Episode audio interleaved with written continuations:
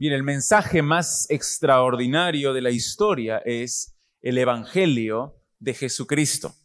El gran predicador Martin Lloyd Jones decía que nos hemos familiarizado tanto con esta palabra, Evangelio, que ha perdido su tremendo impacto en nuestras vidas. Sabemos que la palabra significa buenas noticias. Pero la pregunta que tenemos que responder con sinceridad es, ¿realmente son buenas noticias para nosotros? En verdad, el Evangelio conmueve mi corazón, en verdad me mueve a vivir para el Señor. Como vimos la semana pasada, Pablo se presenta en estos primeros siete versículos, se presenta a sí mismo, en primer lugar presentando su llamado, en segundo lugar su mensaje y finalmente su misión. En esta introducción, entonces, vemos o hemos visto que Él es esclavo de Jesucristo, llamado a ser apóstol y totalmente apartado, consagrado para el mensaje del Evangelio de Dios. Él había sido uno de los fariseos más prometedores, un maestro de la ley consumado que había estudiado a los pies de Gamaliel. Pero en la ley no hay buenas noticias. Por eso, desde el momento que el Señor Jesús lo llamó, su pasión inconfundible era la de proclamar el Evangelio a toda criatura porque esas son las más grandes y las más maravillosas noticias que puedes escuchar jamás. Dios nos salva, nos da perdón de pecados, nos da vida eterna, nos reconcilia consigo mismo por medio de la obra que hizo el Señor Jesucristo en la cruz. Y por eso es que con gran gozo, con gran convicción, con gran entusiasmo, Pablo ha entregado su vida entera a este precioso mensaje que es el Evangelio. Él dice, soy apartado, consagrado para el Evangelio de Dios. La palabra Evangelio se usaba en el imperio romano para anunciar las buenas noticias del imperio. Por ejemplo, el nacimiento del heredero real o su ascenso al trono. Esas eran buenas noticias, ese era el Evangelio en el imperio romano. Pero Pablo toma esa palabra pagana y la usa para proclamar las buenas noticias de Dios. El comentarista Cranfield dice así, dice que todos los otros evangelios que se proclamaban a lo largo del imperio representan las pretensiones desorbitadas de hombres que se promocionan a sí mismos. Sin embargo, las buenas noticias de Dios tienen que ver con Dios y su propia gloria y su salvación para toda la humanidad. Son promesas de reconciliar a la creación entera consigo mismo. Lo ha hecho por medio de nuestro Señor Jesucristo. Entonces Dios es el autor del Evangelio. Ha actuado para traer salvación a los seres humanos para cumplir sus propósitos, para cumplir sus planes para la historia y para glorificar su propio nombre. El Evangelio no solamente son noticias que deben ser proclamadas, sino que es un mensaje que debe ser vivido, debe ser creído y debe ser defendido, que se centra en el Señor Jesucristo y que fue prometido desde antes de su propio nacimiento. Son las noticias más extraordinarias que se han escuchado en el planeta Tierra. Es el mensaje más poderoso, realmente transformador. Es un mensaje vivificante. Es un mensaje que cambia por completo tu vida. No hay nada mejor. Y sin embargo, tantos rechazan este mensaje. Tantos bostezan cuando se predica este mensaje. Tanta gente hoy día se burla de sus demandas. En tantas iglesias lo diluyen con sentimentalismo y prosperidad y autoestima. Que eso no ocurra jamás en nuestra iglesia. que no ocurra jamás en nuestra iglesia. Que no nos avergoncemos del Evangelio, como dijo Pablo. Que este mensaje dinámico, este mensaje poderoso, que lo atesoremos, que lo vivamos y que lo proclamemos para la gloria de su nombre. Ese es el Evangelio. Vamos a leer Romanos capítulo 1, nuevamente los siete primeros versículos. Romanos 1, del 1 al 7. Dice Pablo, siervo de Jesucristo, llamado a ser apóstol, apartado para el Evangelio de Dios, que él había prometido antes por sus profetas en las santas escrituras, acerca de su Hijo, nuestro Señor Jesucristo, que era del linaje de David según la carne que fue declarado Hijo de Dios con poder, según el Espíritu de Santidad, por la resurrección de entre los muertos, y por quien recibimos la gracia y el apostolado para la obediencia a la fe en todas las naciones por amor de su nombre, entre las cuales estáis también vosotros, llamados a ser de Jesucristo, a todos los que estáis en Roma, amados de Dios, llamados a ser santos, Gracia y paz a vosotros, de Dios nuestro Padre y del Señor Jesucristo. Vimos la semana pasada, Pablo no solamente se presenta a sí mismo en el versículo 1, eso ya lo vimos. Versículo 1, ¿quién es Pablo? Esclavo de Jesucristo, llamado a ser apóstol, separado, apartado para el Evangelio de Dios.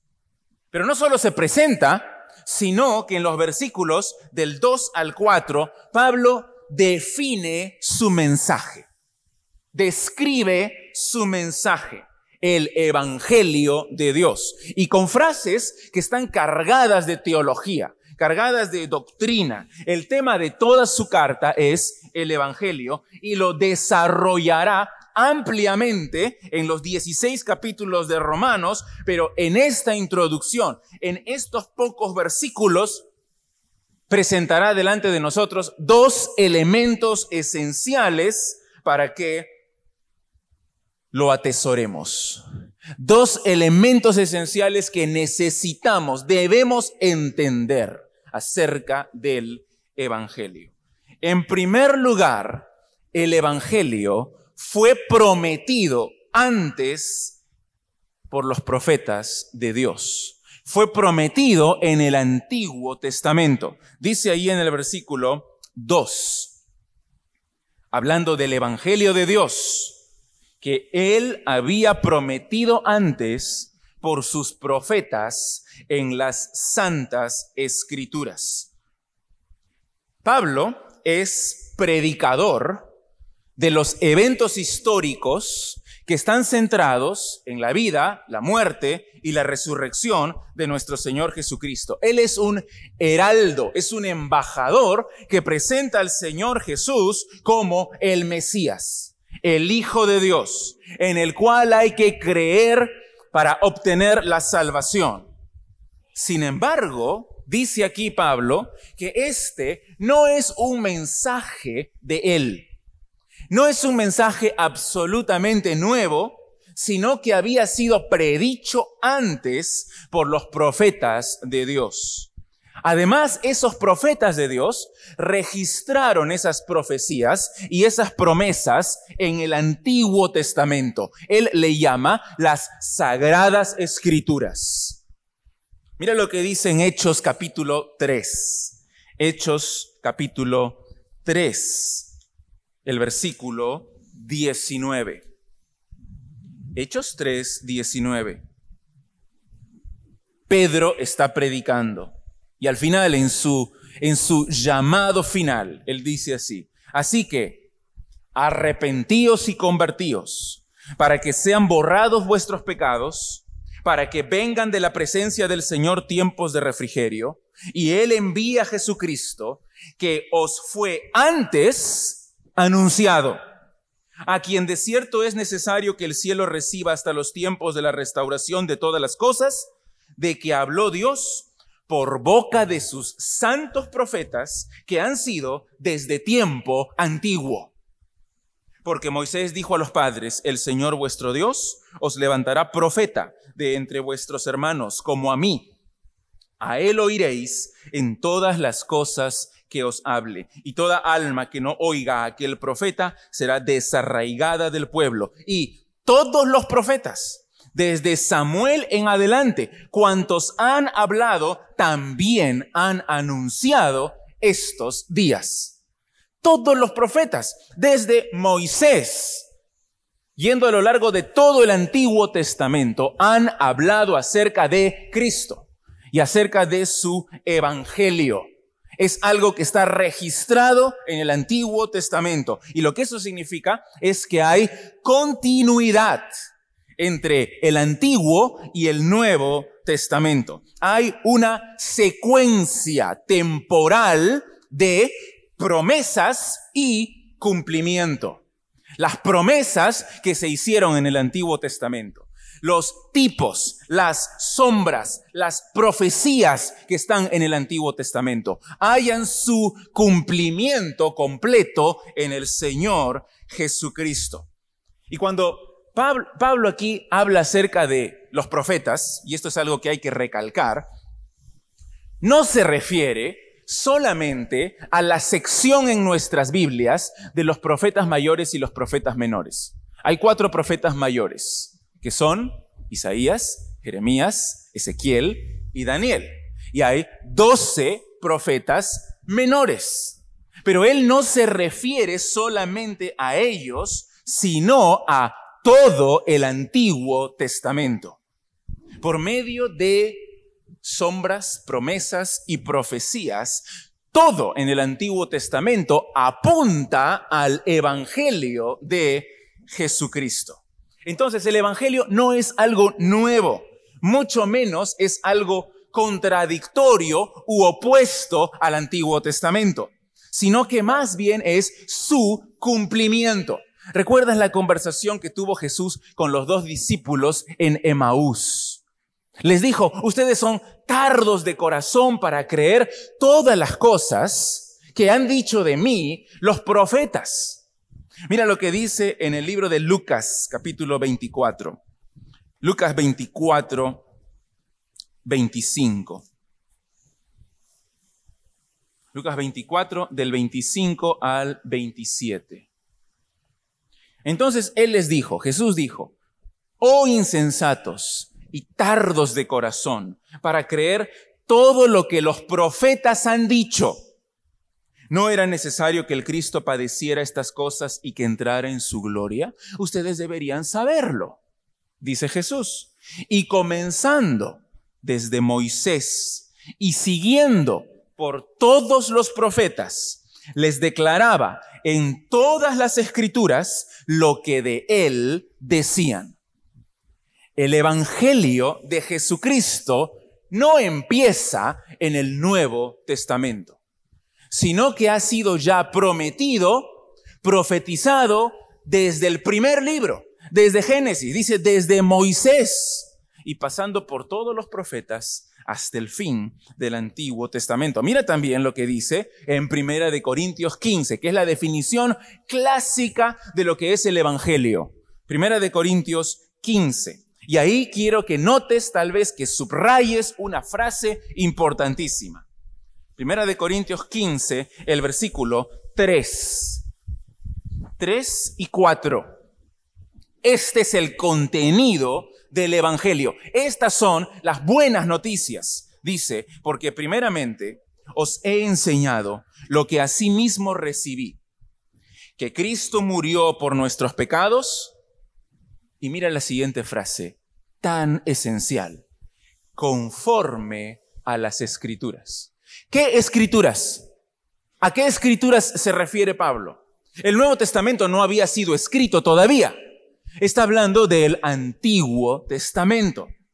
¿Qué cosa dice el Antiguo Testamento? Que Cristo moriría por nuestros pecados. Y luego dice, y que fue sepultado y que resucitó al tercer día conforme a las escrituras, las santas escrituras, el Antiguo Testamento, la Biblia que nosotros usamos no nos muestra dos religiones diferentes. Algunos piensan así, Antiguo Testamento, judaísmo, Nuevo Testamento, cristianismo. No son dos religiones opuestas ni diferentes, sino que la gran verdad del Evangelio es en la Biblia prefigurado, predicho, prometido en el Antiguo Testamento y luego cumplido en el Nuevo Testamento. Los profetas del Antiguo Testamento y los apóstoles del Nuevo Testamento están en completo acuerdo en cuanto al mensaje de Dios. Dios nos habla hoy día por medio de ellos, apóstoles y profetas, y nos comunica el mensaje del Evangelio. Estas escrituras, dice Pablo, son santas.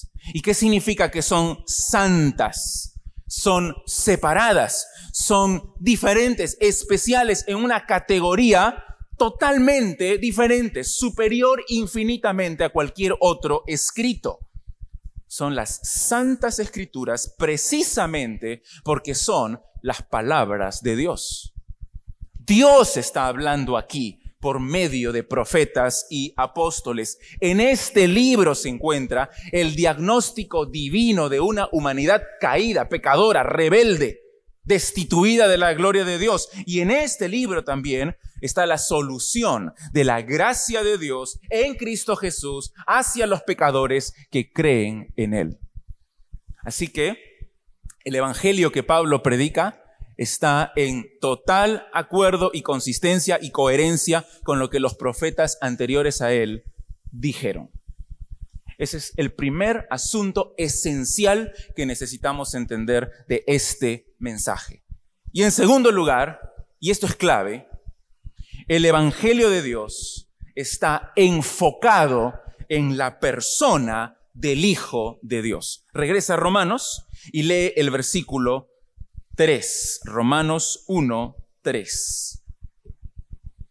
El Evangelio de Dios dice aquí es acerca de su Hijo, nuestro Señor Jesucristo, enfocado en la persona del Hijo de Dios. Y cuando él utiliza la palabra Hijo, está enfatizando la relación de amor de profunda intimidad que existe entre Dios el Padre y Dios el Hijo en el seno de la Trinidad, junto con Dios el Espíritu Santo también. Está diciendo que Padre, Hijo, Espíritu Santo comparten la misma esencia divina. Los tres son Dios, pero no creemos en tres dioses, sino en un solo Dios somos una religión monoteísta. Es un solo Dios que se manifiesta en tres personas diferentes. Padre, Hijo y Espíritu Santo. Cuando utiliza entonces esta palabrita, Hijo, es muy importante para referirse a nuestro Señor Jesús. Porque las dos cláusulas siguientes, las dos declaraciones siguientes, se usan precisamente para describir a ese hijo. ¿Cómo es ese hijo de Dios? Son dos cláusulas que se subordinan a esta. Mira, léelo completo. El Evangelio es acerca de su Hijo, nuestro Señor Jesucristo. Y luego, primera declaración, que era del linaje de David según la carne. Segunda declaración de cómo es este Hijo, que fue declarado Hijo de Dios con poder, según el Espíritu de Santidad, por la resurrección de entre los muertos. En otras palabras, antes de explicar estas dos frases, antes de estos dos eventos, antes que Él nazca como descendiente de David, antes que resucite y sea designado como Hijo de Dios, antes de estos dos eventos, Jesucristo ya era el eterno Hijo de Dios. El Hijo estaba con el Padre en su gloria desde la eternidad. Pero en la encarnación, el Hijo nació, le pusieron de nombre Jesús, nació de la Virgen María en Belén, nació del linaje de David, vivió como un ser humano sin pecado, pero tuvo hambre, tuvo sed, se cansó, sufrió, finalmente murió y en su resurrección fue designado como el poderoso Hijo de Dios por su resurrección de entre los muertos. Un cristianismo que no tiene a Cristo en el centro no es cristianismo. Calvino dice en su comentario que el Evangelio completo está en Cristo. Y aquel que se aparta un paso de Cristo, se aparta del Evangelio. Y lo contrario también es verdad. Aquel que se aparta un paso del Evangelio verdadero, se aparta de Cristo. Porque el Evangelio está contenido completamente en Cristo, Jesús. Como dije hace un momento, Pablo define al Hijo con dos cláusulas, dos declaraciones que son paralelas, son complementarias y son muy importantes. En primer lugar, ¿qué es lo que dice del Hijo? Ahí en el versículo 3 dice que era del linaje de David según la carne. Esto significa que él fue un ser humano. Dice el texto aquí que nació de la descendencia de David. El Hijo entonces se hizo hombre, tomó la naturaleza humana, se encarnó, nació de la Virgen María, de la semilla, del linaje, de la descendencia de David. ¿Conforme a qué?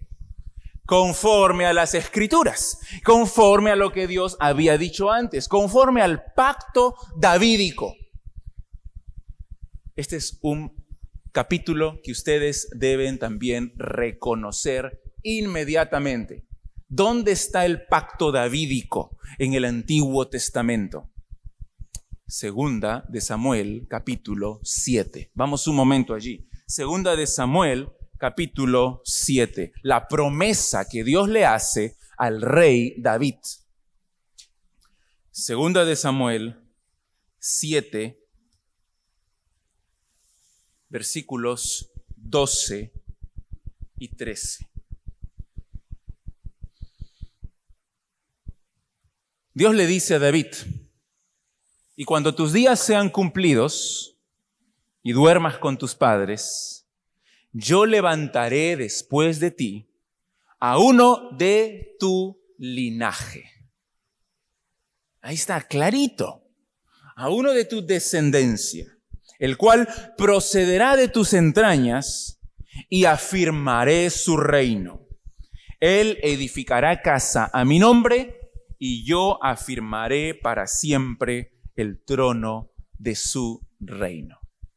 Esta es la profecía, la promesa de Dios acerca de el futuro rey, el Mesías, cuyo reino sería eterno y que se cumple en nuestro Señor Jesucristo. El anuncio de los profetas, la expectativa del pueblo de Israel, eran que el Mesías vendría pronto, se convertiría en rey y conquistaría, vencería a todos sus enemigos. Eso es lo que esperaban en la época de Jesús cuándo llega este rey de reyes que nos librará del imperio romano, de la esclavitud, que nos dará un, una vida de prosperidad y gozo en la tierra que Dios nos ha prometido. Porque es lo que todos los profetas decían. Por ejemplo, observen Isaías 11.1. Isaías 11.1. Saldrá una vara del tronco de Isaí. Isaí es el padre del rey David. Y un vástago retoñará de sus raíces y reposará sobre él el espíritu de Jehová, espíritu de sabiduría y de inteligencia, espíritu de consejo y de poder, espíritu de conocimiento y de temor de Jehová. ¿Cuándo viene este rey? ¿Cuándo viene el Mesías? ¿Cuándo viene la vara que sale del tronco de Isaí? Todos están esperando al que viene de la tribu de Judá, del linaje de David, para ser el rey. Mira también en Jeremías, Jeremías 23, 5. Jeremías 23, 5.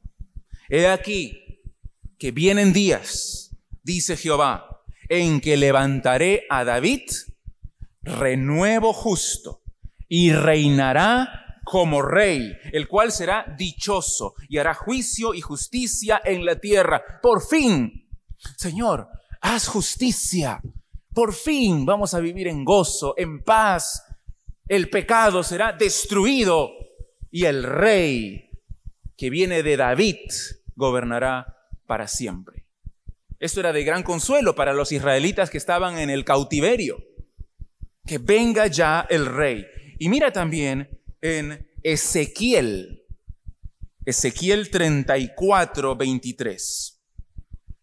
Solamente hemos visto tres profetas mayores, pero los otros profetas también dicen lo mismo. Ezequiel 34, 23.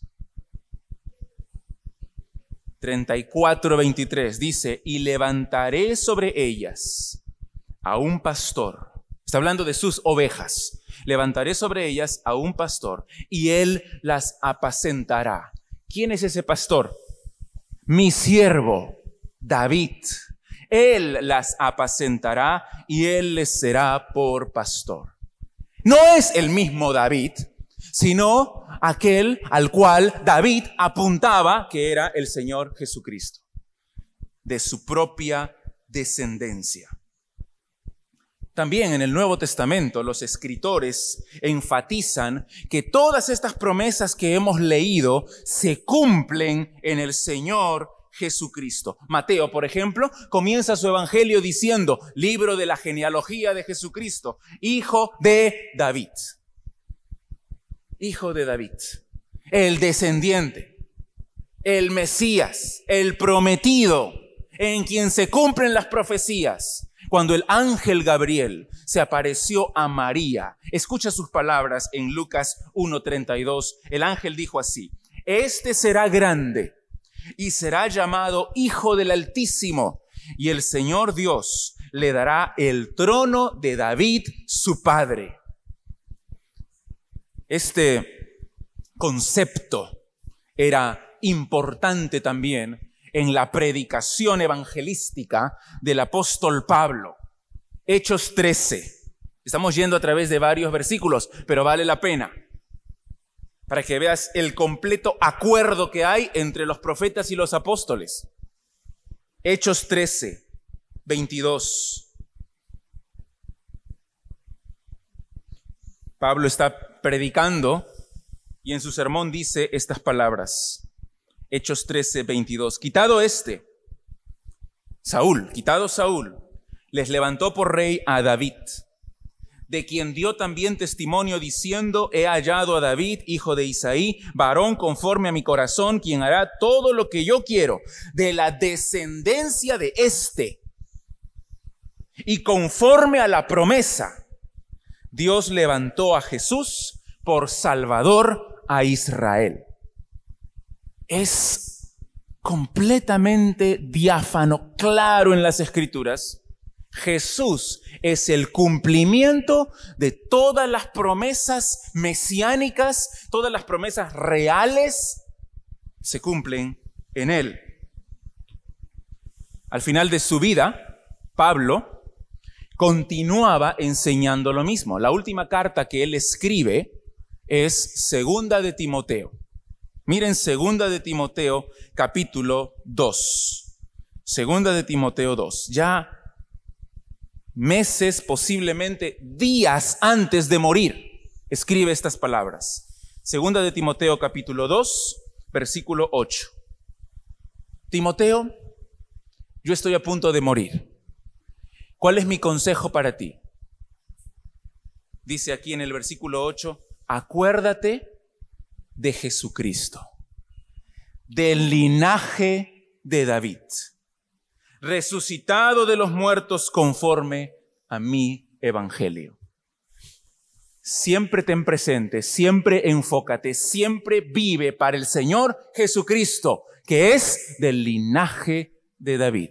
Eso significa, es el rey prometido, es el Mesías. Entonces, según la carne, es decir, según su existencia humana, una existencia transitoria, frágil, la, existencia humana terrenal de Cristo, los 33 años que él estuvo aquí en la tierra, Jesús decidió tomar para redimirnos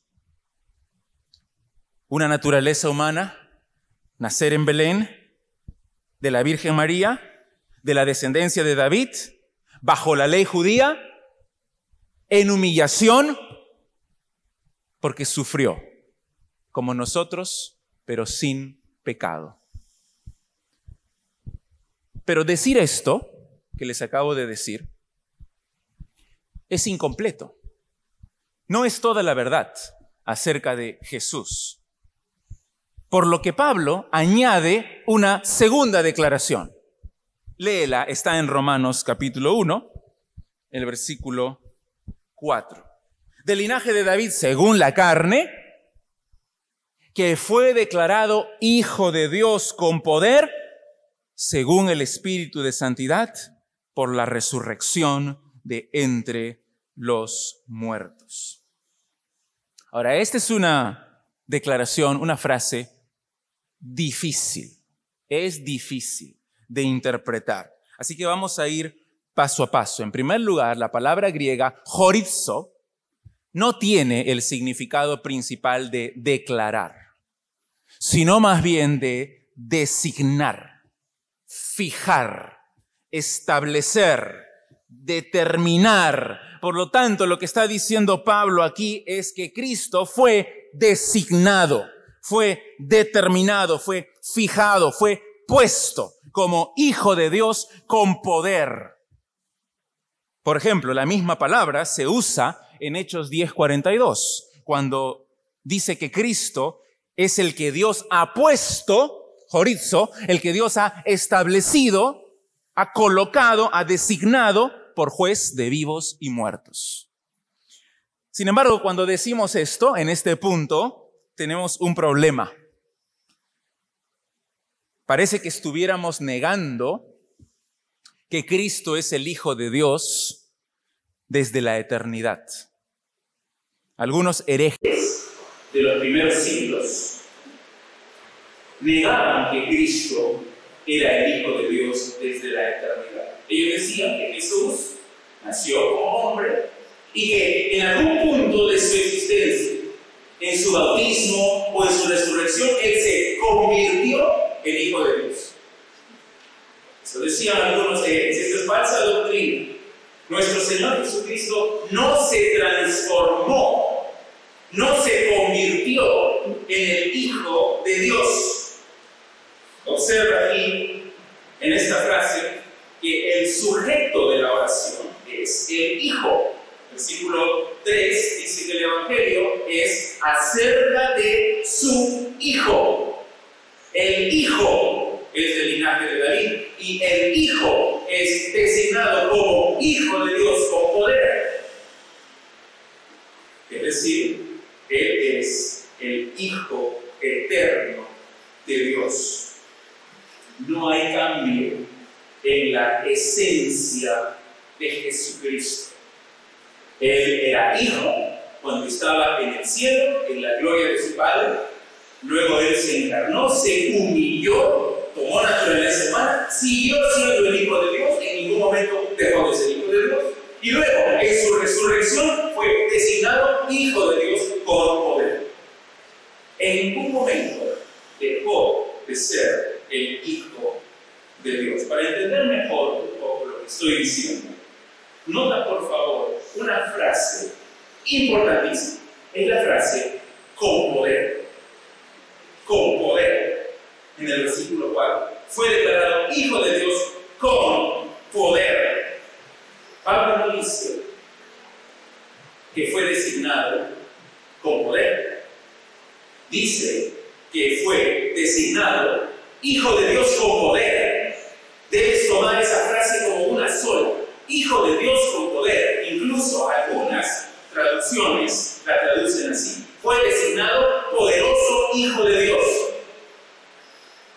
Lo que Pablo está enseñando es la condición del Hijo en el plan de Dios, el estatus del Hijo de Dios, en el plan histórico, redentor de Dios. El Hijo eterno se encarnó, se humilló, nació del linaje de David. Durante su ministerio terrenal hizo milagros, enseñó, comió, tomó agua porque tenía sed, se cansó, caminó, durmió, sufrió y murió como hijo de Dios.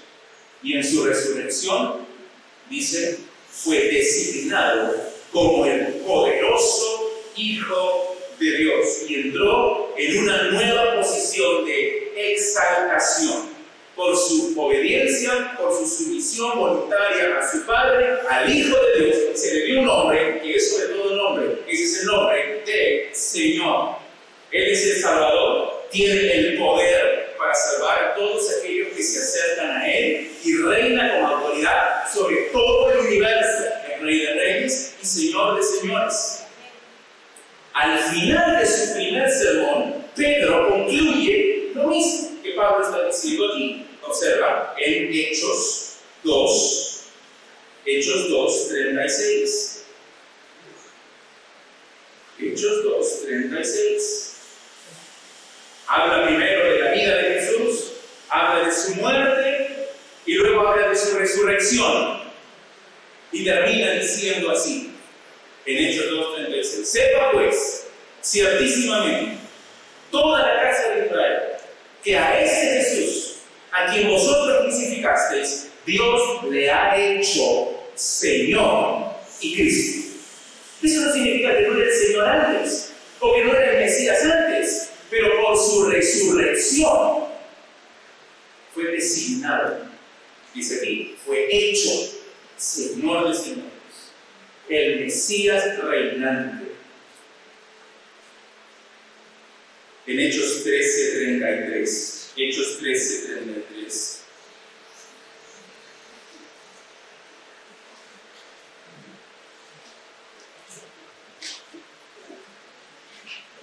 Habla acerca de Jesús también diciendo así.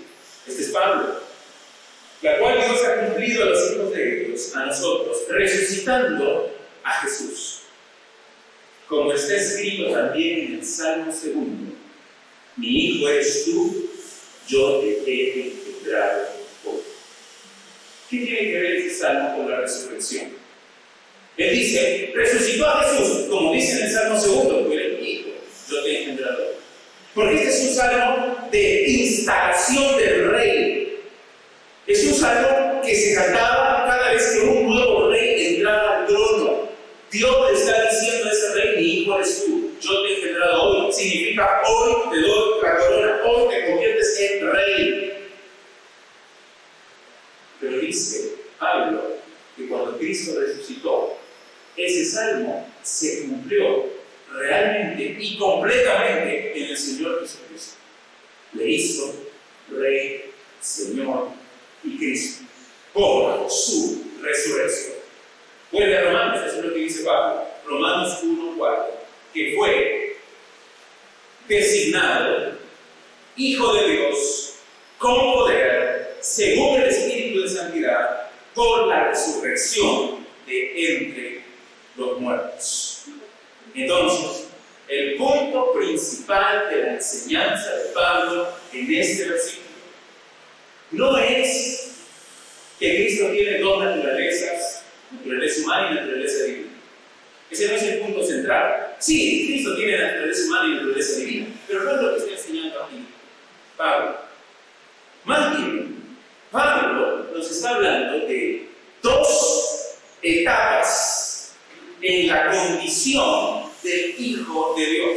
En su vida terrenal, según la carne, fue descendiente de David, sufrió y murió. Pero eso no nos dice la historia completa. No quedó en la tumba, sino que más bien resucitó. Y en ese momento de su resurrección fue designado como el poderoso Hijo de Dios, con autoridad suprema. Recuerda, después de su resurrección apareció a sus discípulos y dijo, toda potestad me da en el cielo y en la tierra.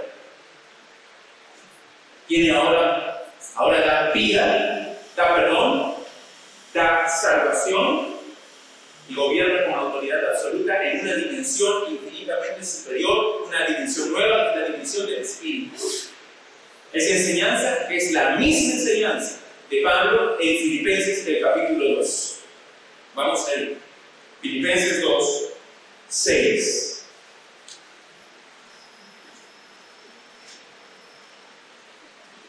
Y en este Filipenses 2, del 6 al 11, nota las dos etapas en la condición del Hijo de Dios. Siempre es Hijo de Dios, nunca deja de ser Dios. Pero mire estas dos etapas, comenzando en el versículo 6, el cual, siendo en forma de Dios, no estimó el ser igual a Dios como cosa que aferrarse, sino que se despojó a sí mismo, tomando forma de siervo, hecho semejante a los hombres y estando en la condición de hombre se humilló a sí mismo haciéndose obediente hasta la muerte y muerte de cruz. El Hijo de Dios en humillación, en debilidad, en forma humana, para salvar a los pecadores. Por lo cual, como Él decidió estar en esa condición, por lo cual Dios también le exaltó hasta lo sumo y le dio un nombre que es sobre todo nombre, para que en el nombre de Jesús se doble toda rodilla de que están en los cielos y en la tierra y debajo de la tierra, y toda lengua confiese que Jesucristo es el Señor, para gloria de Dios Padre. El Hijo de Dios en exaltación. Y así como está hoy el Señor Jesucristo sentado a la diestra de su Padre, dando vida eterna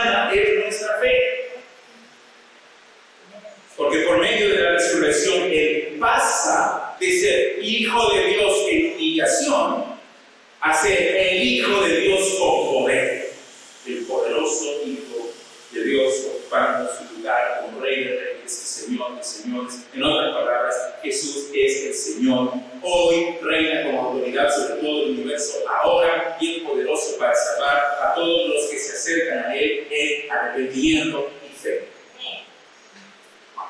Ese es nuestro Señor Jesucristo. Mira la frase de Romanos 1, 3.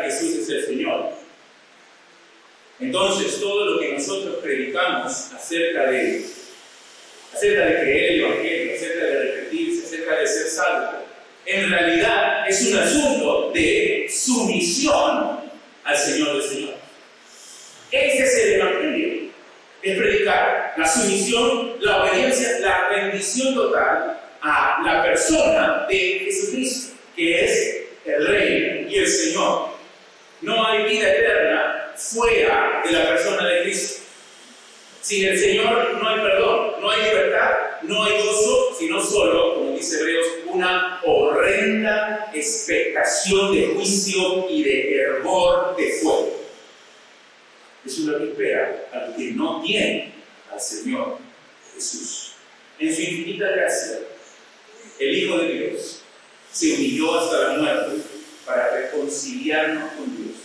Y Dios, al ver su humillación, lo exaltó hasta lo suyo y lo hizo el poderoso Hijo de Dios. Y hoy día tiene autoridad en el cielo y en la tierra para ordenarte que seas su seguidor, su discípulo, su esclavo, que rindas tu lealtad por completo a Él, que te costes en arrepentimiento por haber ofendido la santidad de Dios y que lo reconozcas a Él como el amo de tu vida. Generalmente el Evangelio no se predica así. Lamentablemente lo he visto muchas veces a niños, a jóvenes, predicadores que les dicen, ¿cuántos quieren ir al cielo? Levanten su mano. Claro, todos los niños quieren ir al cielo. Todos levanten su mano. ¿Quieres ir al cielo? Haz esta oración. Señor, perdón, ven a vivir en mi corazón. Felicitaciones, eres hijo eso no es el Evangelio. Eso es algo totalmente fuera de la Biblia. Lo que dicen las Escrituras, como estamos leyendo, es que el Evangelio es acerca de una persona. Y esa persona no eres tú, es Cristo. Él se humilló muriendo por tus pecados. Y luego fue exaltado hasta lo sumo. Y Dios le dio un nombre, que es sobre todo nombre, para que toda criatura doble su rodilla delante de Él. Y toda criatura diga que Él es el Señor. Y esa es la salvación. Arrepentirte de tus pecados mostrados delante de Él, en adoración, en sumisión, en obediencia, entregado por completo a su persona. Has reconocido a Cristo como Dios, te has arrepentido realmente de tus pecados. Él es tu Señor y tú eres su esclavo. Es así. Y lo que todos nosotros debemos hacer si queremos estar bien con Dios, rendirnos a la supremacía de Cristo, porque es la única forma en que seremos reconciliados con Él, la única forma en que serán perdonados nuestros pecados y tendremos la vida eterna. Gracias a Dios por su fidelidad y que muchos lo han hecho. Pero sé que algunos no. ¿Por qué no rindes tu vida a Cristo en este momento? Vamos a orar para terminar. Todos con los ojos cerrados, con cabeza inclinada.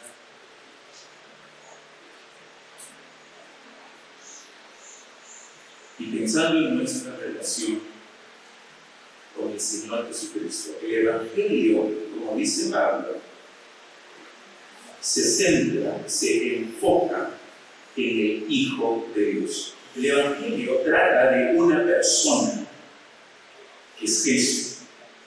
Esas son las buenas noticias. Cristo se humilló hasta la muerte por tus pecados. Sufrió la ira en su propio cuerpo por tus maldades.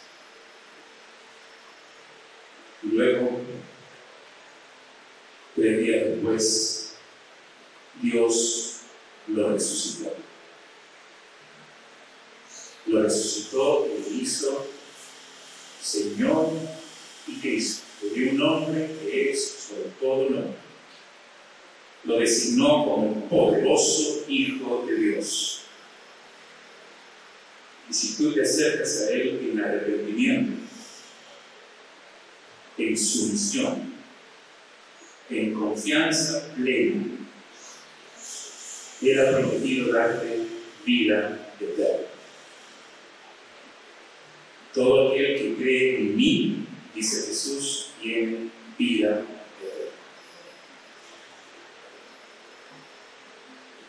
Has rendido tu vida al Señor Jesucristo. Él es tu Señor.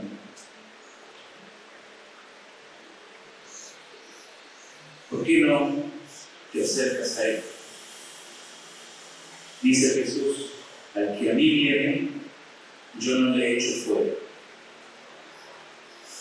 Humíllate delante de. Dios da su gracia a los que se humillan, pero resiste a los que son soberbios, autosuficientes y piensan que pueden seguir viviendo su vida sin Cristo. Pide perdón y entrégate al Señor Jesús. Puedes decirle así con estas palabras, Señor Jesús, perdóname, porque he vivido mi vida como a mí me ha dado la gana. En mis fuerzas y para mi gloria. Perdóname. Te necesito. Vengo ahora totalmente humillado, con el corazón compungido, las manos vacías. Soy pecador.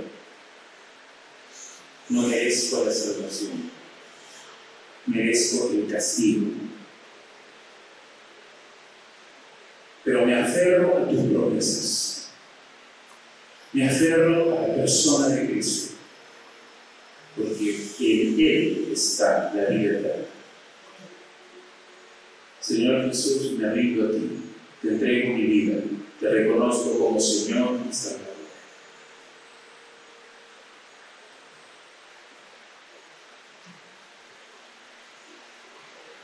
Padre Santo, gracias por este tiempo. Te ruego por aquellos que están luchando, aquellos que todavía se aman a sí mismos tanto que no están dispuestos a rendir el control de sus vidas a Cristo. Que tu Espíritu Santo les redarguye, les convence, que los traiga a la fe, que los humille. Te pido que todos acá, Señor, tengamos esta seguridad de, nos- de nuestro corazón, de ser tus hijos, no por nuestros méritos, no por nuestro esfuerzo, porque somos nada, sino porque confiamos plenamente en la obra y la persona de nuestro Señor Jesús, que murió en nuestro lugar y resucitó. Y es el Señor de señores. Gracias, Padre. Nos ponemos en tus manos. En el nombre de Jesús. Amén.